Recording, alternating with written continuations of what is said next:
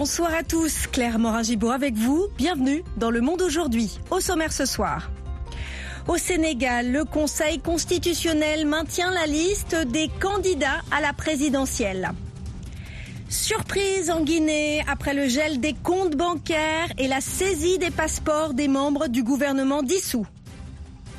Au Burkina, inquiétude dans les milieux de la presse suite à la mise en place du Conseil supérieur de la communication. Veto américain à l'ONU sur une résolution introduite par l'Algérie pour une trêve immédiate entre Israël et le Hamas. Également, dans un peu plus de 10 minutes, l'économie et les sports. Mais d'abord, le journal. Le C au Sénégal, le Conseil constitutionnel a publié une liste actualisée des candidats à la présidentielle, semblable à une liste antérieure à une concurrente près, semblant ainsi couper court aux demandes de réexamen du processus préélectoral. Dilidico. Le document, publié par le Conseil constitutionnel, prend seulement acte du retrait annoncé lundi par Rose Wardini, l'une des deux candidates à la présidentielle, qui a dit se de la nouvelle liste comporte les 19 mêmes noms de candidats validés en janvier. Depuis l'annonce du report de l'élection par le président Macky Sall et l'invalidation de sa décision, le calendrier électoral sénégalais a été bouleversé. Le Conseil constitutionnel a constaté l'impossibilité de maintenir la présidentielle le 25 février et demandé aux autorités de l'organiser dans les meilleurs délais. Le président Sall a dit vendredi son intention de respecter la décision du Conseil les Sénégalais attendent à présent de connaître la nouvelle date des élections. Ces événements ont déclenché une nouvelle querelle sur la tenue de la présidentielle avant ou après le 2 avril, date de l'expiration du mandat du président Sall. Mais la dispute a porté jusqu'à là sur une reprise à zéro ou non du processus qui a vu le Conseil constitutionnel homologuer 20 candidatures en janvier. Par ailleurs, la ministre de la Justice, Aïssata Tal Sal, s'est prononcée ce mardi sur la décision du gouvernement de libérer plusieurs dizaines de prisonniers en pleine crise électorale, mais n'a pas répondu clairement aux journalistes sur le sort réservé à Bassirou Diomaye Faye et Ousmane Sonko, toujours en détention. En Guinée, une peine de six mois de prison ferme a été requise par la justice à l'encontre du responsable d'un syndicat de presse détenu pour avoir appelé à manifester contre la censure de certains médias et d'Internet. Une affaire mise en délibéré à vendredi. Rendez-vous en seconde partie de ce journal pour suivre le reportage de notre correspondant sur les réactions après l'annonce de la junte du gel des comptes bancaires et la saisie des passeports des membres du gouvernement dissous hier dans l'est de la République démocratique du Congo. Huit personnes ont été tuées hier soir dans la région de Beni dans une attaque attribuée aux rebelles ADF. Nous faisons le point avec Alexandrine Olognon. Sabichi Diamoja, responsable administratif dans le territoire de Beni, affirme que les rebelles ADF ont fait incursion à Maïmoya hier soir. Selon lui, huit personnes, dont trois femmes, ont été tuées et que l'armée mène des opérations de ratissage dans les environs.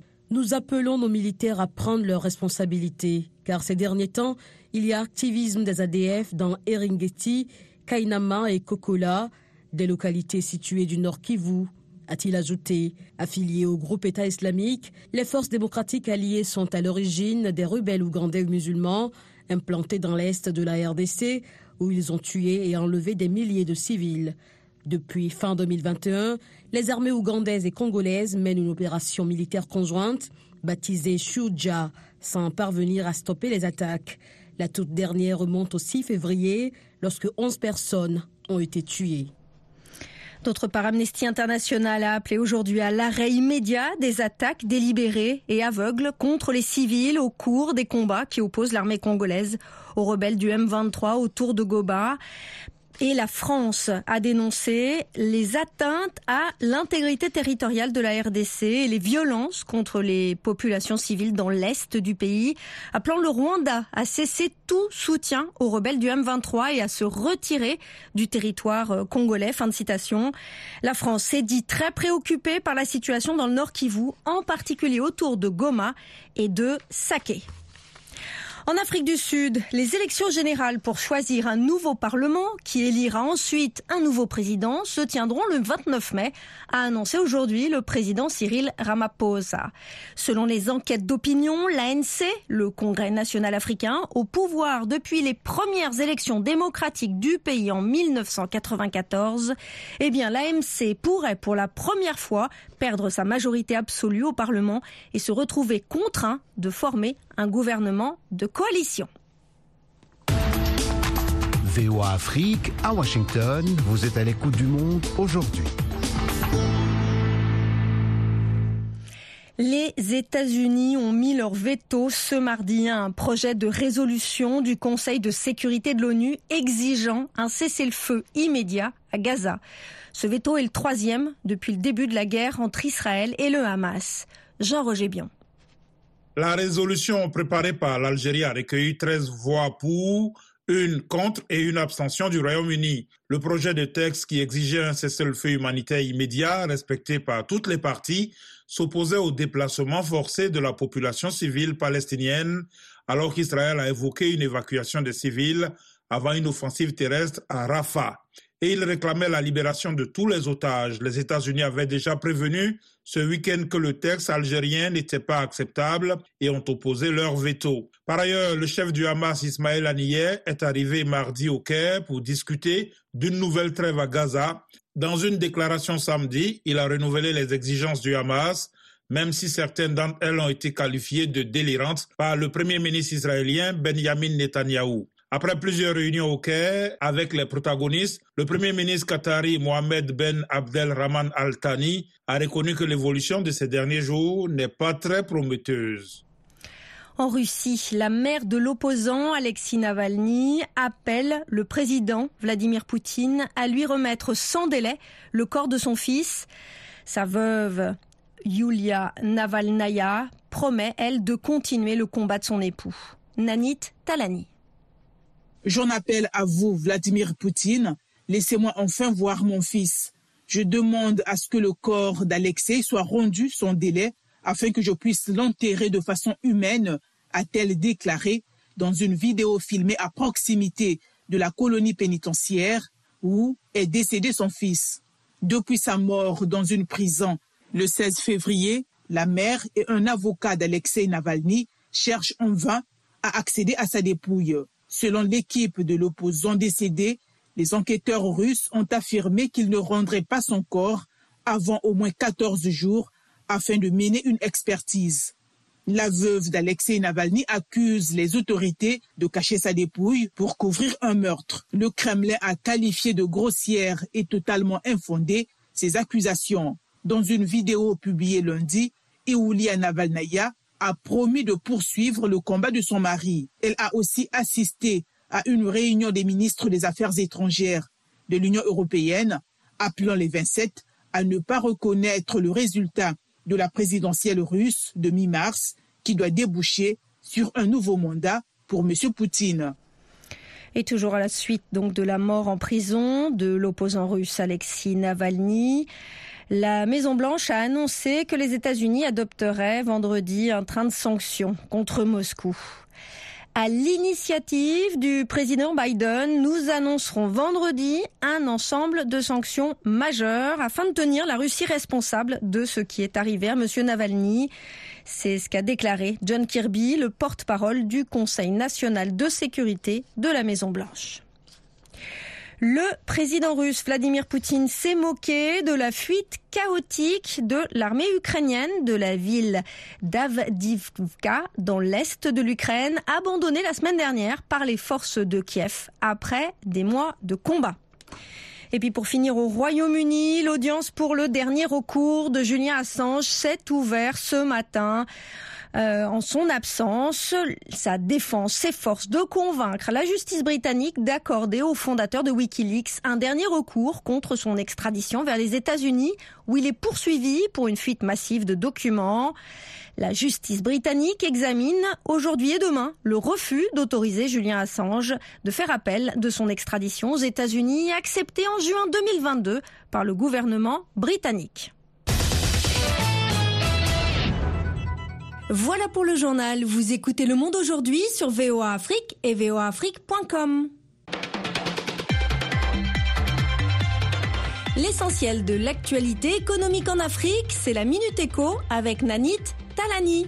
Au Nigeria, les chauffeurs de camions-citernes ont entamé lundi une grève contre la hausse des coûts d'exploitation due à la deuxième dévaluation du Naira en un an et contre l'état des routes du pays.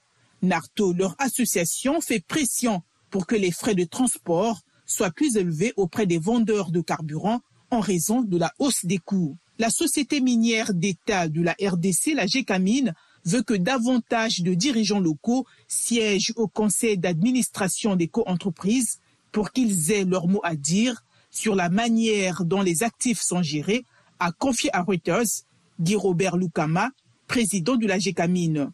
Il estime que cela pourrait aussi garantir la responsabilité, la transparence, le développement communautaire, le respect des règles sur les achats locaux et la formation du personnel congolais. Pour terminer, en Afrique du Sud, le taux de chômage a augmenté à 32,1% au dernier trimestre de 2023 contre 31,9% au trimestre précédent, a affirmé l'Agence gouvernementale des statistiques. Maintenant, la page sport présentée ce soir par Yakuba Ouedraogo. Bonsoir Yakuba.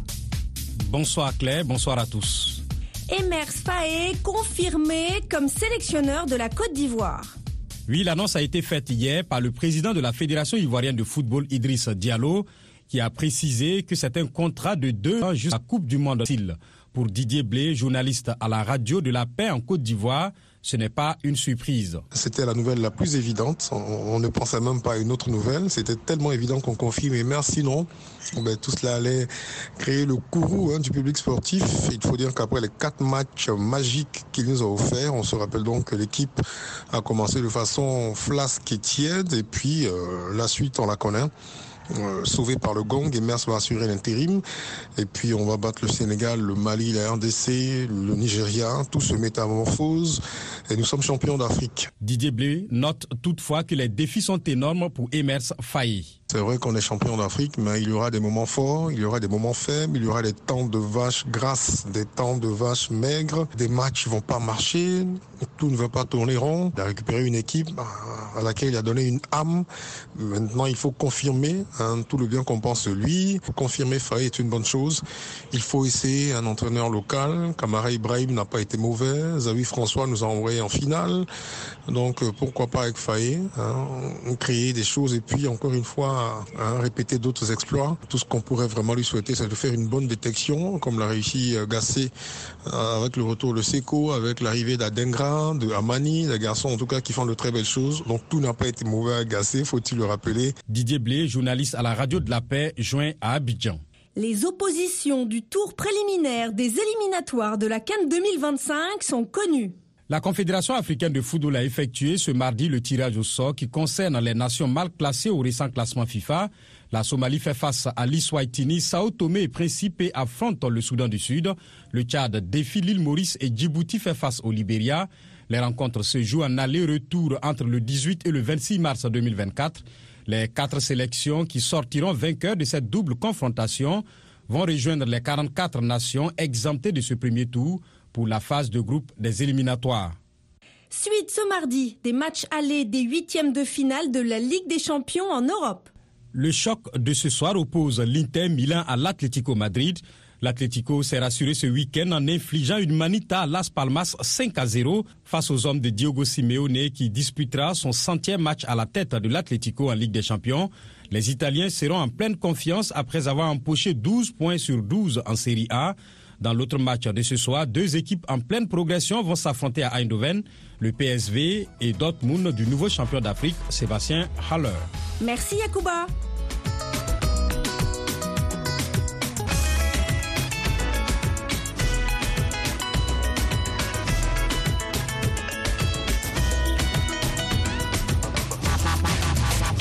Le monde aujourd'hui, VOA Afrique.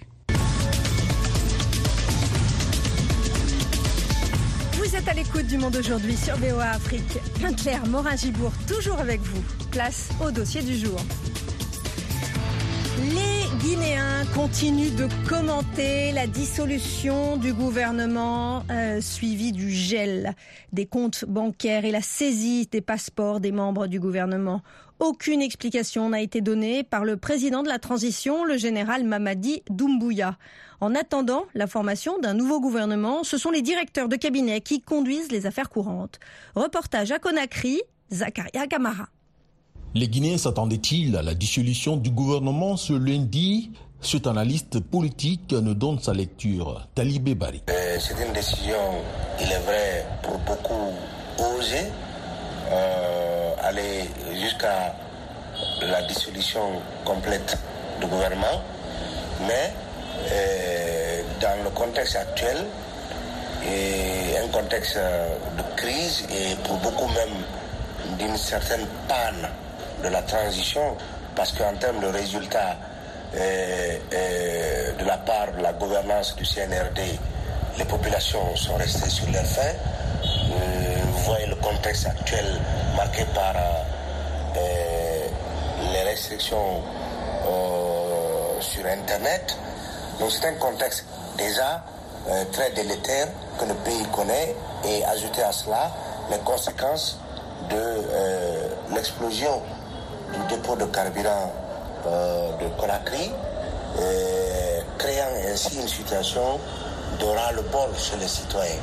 Si des Guinéens réclamaient depuis quelque temps un changement de gouvernement, les mesures conservatoires prises à l'encontre des ministres sortants par les autorités militaires semblent surprendre cette Guinéenne, Karay Girassi. Beaucoup attendaient quand même euh, un, un remaniement, mais pas une dissolution totale puisque les gens se disaient quelle était justement l'opportunité d'aller à une dissolution, pourquoi pas demander au ministre de démissionner? Parce que ça, ça intervient, mais dissoudre euh, tout un gouvernement, on, estime que c'est grave. Il a été aussi demandé aux ministres déchus de restituer leurs documents de voyage, mais les regards sont tournés vers le futur gouvernement qui devra faire face à des défis notamment le dialogue politique inclusif réclamé par une partie de la classe politique. Zakaria Kamara pour VO Afrique, Conakry. Restez branchés sur VOA Afrique à Ouagadougou sur 102.4 FM au Burkina Faso.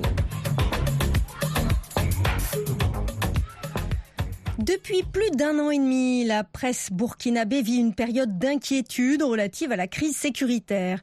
C'est dans son contexte qu'est intervenue la mise en place d'une nouvelle équipe dirigeante au Conseil supérieur de la communication, instance de régulation des médias au Burkina. Particularité de cette équipe, elle arrive par le biais d'une loi qui a permis au président Traoré de désigner le patron du CSC malgré l'opposition des organisations de journalistes. Reportage de Gilles Dasda, un de nos correspondants à Ouagadougou.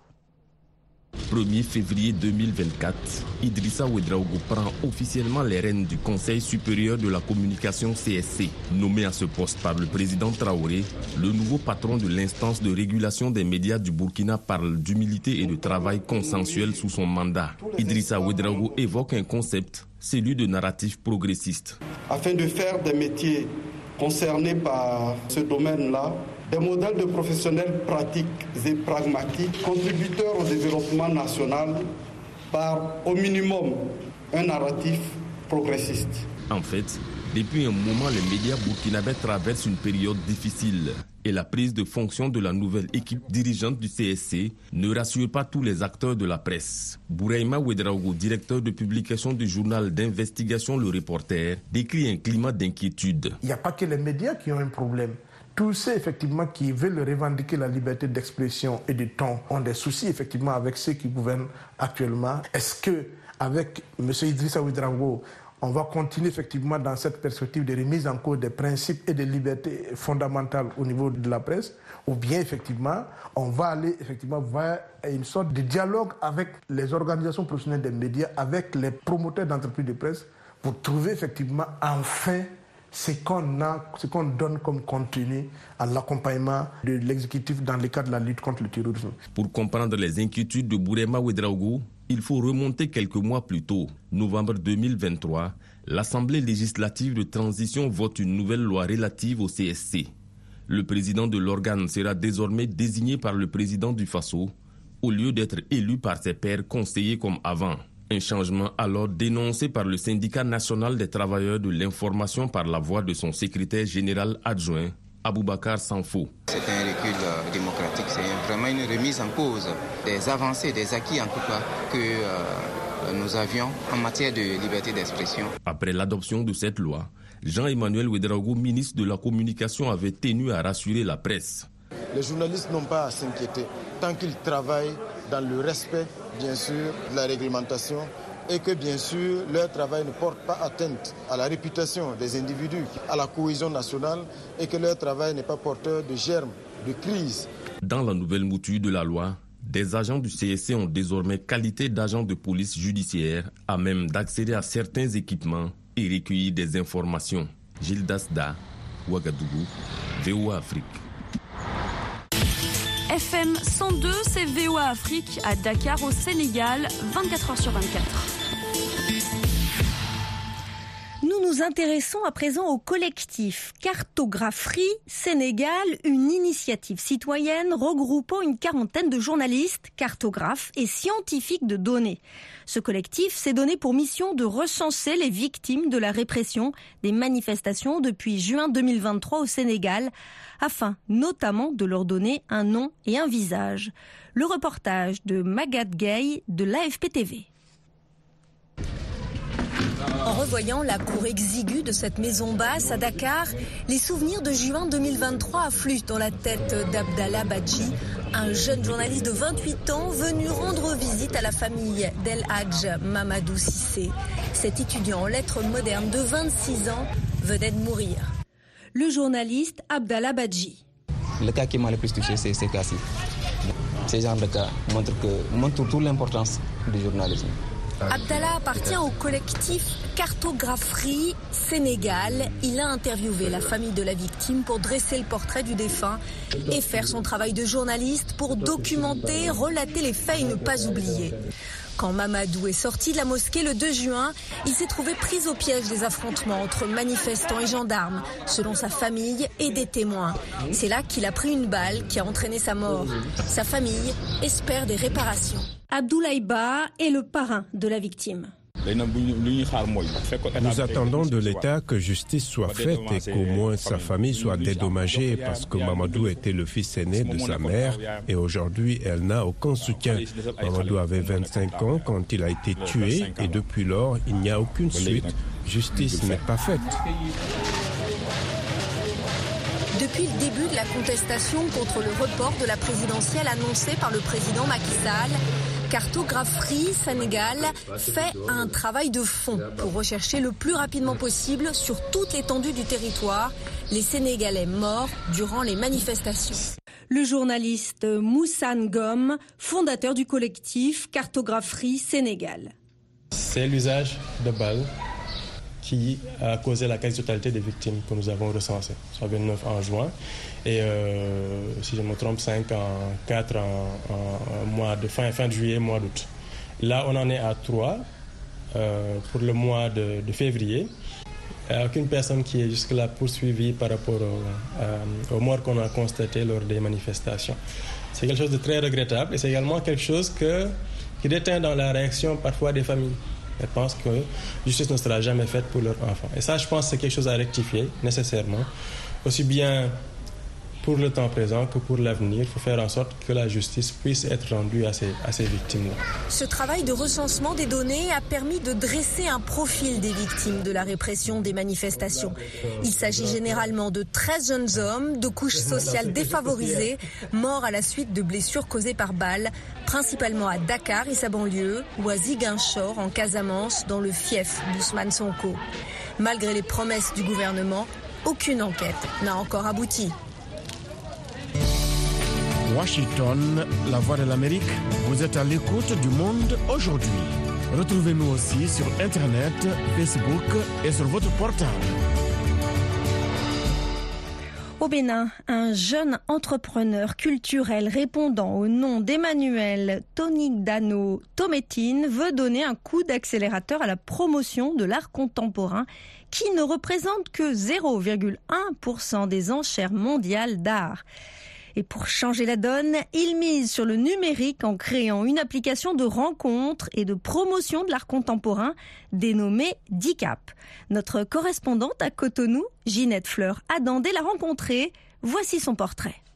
Permettre aux artistes plasticiens africains de se faire connaître et aider nos États à faire de cette discipline culturelle un vecteur d'emploi et de richesse. C'est à cela que se résout la plateforme des CAP. Pour Emmanuel Toindaro Tometi, le promoteur, il est temps de bousculer les normes dans ce domaine afin que les artistes majeurs de la scène contemporaine cessent d'être représentés que par des galeries basées en Europe ou en Amérique. Faciliter le contact entre les créateurs, les acheteurs, les organisateurs de marché de l'art, créer le contact entre les créateurs et les critiques d'art. Créer le contact entre artistes africains, pouvoir échanger des techniques, discuter euh, des techniques qu'ils abordent, échanger aussi des difficultés. Notre plateforme est une plateforme fédérateur de mise en relation. Emmanuel Tainaro Tometi n'a pas fait de longues études. C'est à peine s'il a fini ses études secondaires, mais c'est un autodidacte qui a compris très tôt que la valeur d'un homme ne se mesure pas à l'aune des diplômes obtenus, mais à la force des compétences dont on dispose. Et les compétences, notre entrepreneur culturel en est pourvu. Pour lui, la plateforme des CAP est plus qu'un canet d'adresse et reste une opportunité à saisir.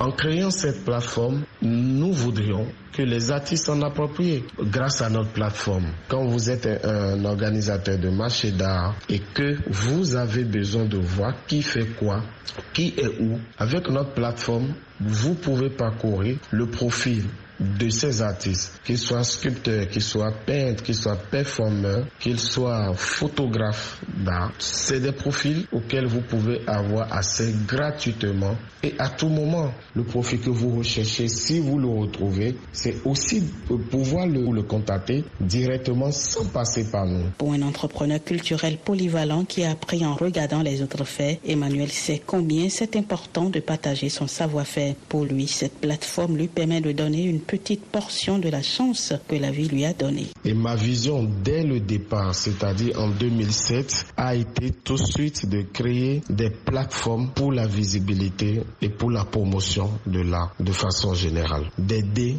ces artistes créateurs euh, qui s'investissent beaucoup, qui s'investissent beaucoup dans leur création. La vision de notre jeune entrepreneur qui s'est spécialisé dans la photographie de la scène ne s'arrête pas qu'à l'art contemporain. Il entend mettre sur pied d'autres plateformes pour la visibilité et la promotion des artistes, quel que soit leur domaine de prédilection. Nous investissons par ma passion pour la photographie de la scène. Il y a déjà une plateforme en construction juste pour les photos, les photos de scène. Ça, je le fais d'abord pour moi, pour montrer mon travail depuis 2013, de ce travail que j'ai commencé depuis 2013, qui m'a permis de d'archiver plusieurs scènes de plusieurs disciplines, de plusieurs nations. Mais il y a d'autres projets allant dans le développement de l'art en utilisant le numérique qui sont déjà en réalisation en notre sein. Emmanuel considère qu'au Bénin, le secteur de l'art contemporain est encore peu structuré et l'absence d'un encadrement adéquat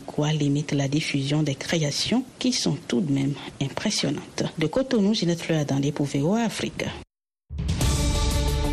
Abdurrahman Dia avec vous. Dans Washington Forum cette semaine, l'Union africaine face aux multiples crises qui secouent le continent. Le nouveau président de l'organisation, le Mauritanien El Ghazouani, a appelé au retour de la sécurité et de la stabilité, ainsi qu'au renforcement de la coopération entre pays membres. Le 37e sommet s'est tenu dans un contexte de coup d'État, de crise politique comme au Sénégal, ainsi que de tensions entre pays comme celle entre la RDC et le Rwanda, ou encore l'Éthiopie et la Somalie. Quelle feuille de route pour l'Union africaine en 2024 Rendez-vous ce jeudi à 19h temps universel sur VOA Afrique et voaafrique.com en rediffusion samedi et dimanche. C'est la fin de cette édition. Merci de votre fidélité à VOA Afrique. Un grand merci à la rédaction et à toute l'équipe de production qui a permis la réalisation de ce journal. Au micro, Claire Morin-Gibourg. Ainsi va le monde aujourd'hui. Pour plus d'informations, 24 heures sur 24, un seul site internet, voaafrique.com, sans oublier nos pages Facebook, YouTube, la plateforme X et Instagram, bien sûr.